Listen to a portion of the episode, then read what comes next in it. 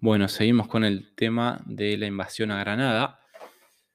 Texto de Pompeyo Márquez, senador venezolano, secretario general del movimiento al socialismo más. Esto del año 1983. Es el texto. Un plan siniestro. Es necesario destacar que las actuaciones de la administración Reagan en Centroamérica y el Caribe no obedece a impulsos emocionales ni a razones cauísticas. Es toda una concepción y un plan seguido con rigor. La fundamentación de este plan se puede encontrar, entre otros antecedentes, en el informe elaborado en mayo de 1980, ordenado por el Consejo de Seguridad Interamericana y que se conoce con el nombre de Comité de Santa Fe. Bastaría transcribir su primer párrafo. El continente americano se encuentra bajo ataque. América Latina, la compañera y aliada tradicional de Estados Unidos, está siendo penetrada por el poder soviético.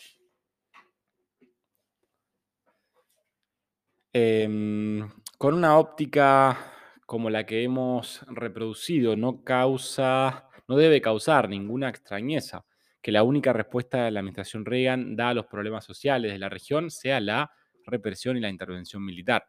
En vez de abrir vías de diálogo y de comprensión, recurren al cerco y a la agresión, facilitando de esta manera lo que desean evitar, esto es, la presencia de los soviéticos o de los cubanos prestando ayuda y solidaridad a estos procesos. Reagan reduce todo un complejo de situaciones a una simpleza, la confrontación con la Unión Soviética.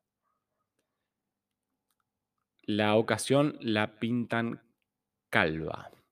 Es una operación militar, perdón, en una operación militar desembarcó el triple de tropas de las que organizadamente existían como ejército regular en el país invadido, hablando de Granada, y encontró resistencia. La censura de prensa facilitó las más eh, truculentas noticias que días después se iban despejando.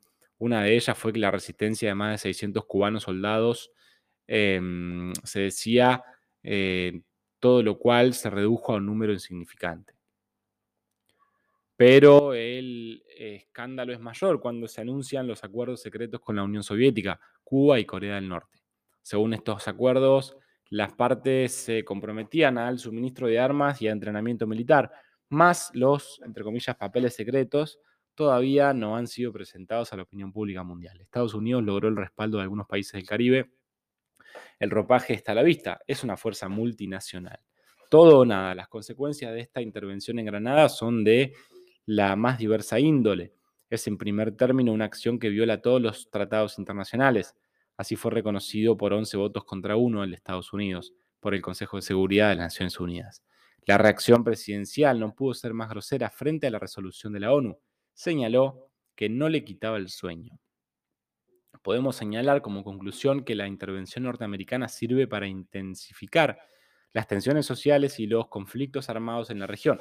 La paz está quebrantada en Centroamérica y el Caribe, el derecho a la autodeterminación se coloca en un plano subalterno y el principio de no intervención está literalmente sepultado. Estos son los hechos. Finalmente, la exigencia de la salida de las tropas norteamericanas de Granada y de Centroamérica debe ir acompañada de igual exigencia contra toda presencia de tropas extranjeras en la vida interna de un país. Hay que rechazar por igual cualquier tipo de injerencia extracontinental, más explícitamente de la Unión Soviética, o continental, más explícitamente de Cuba.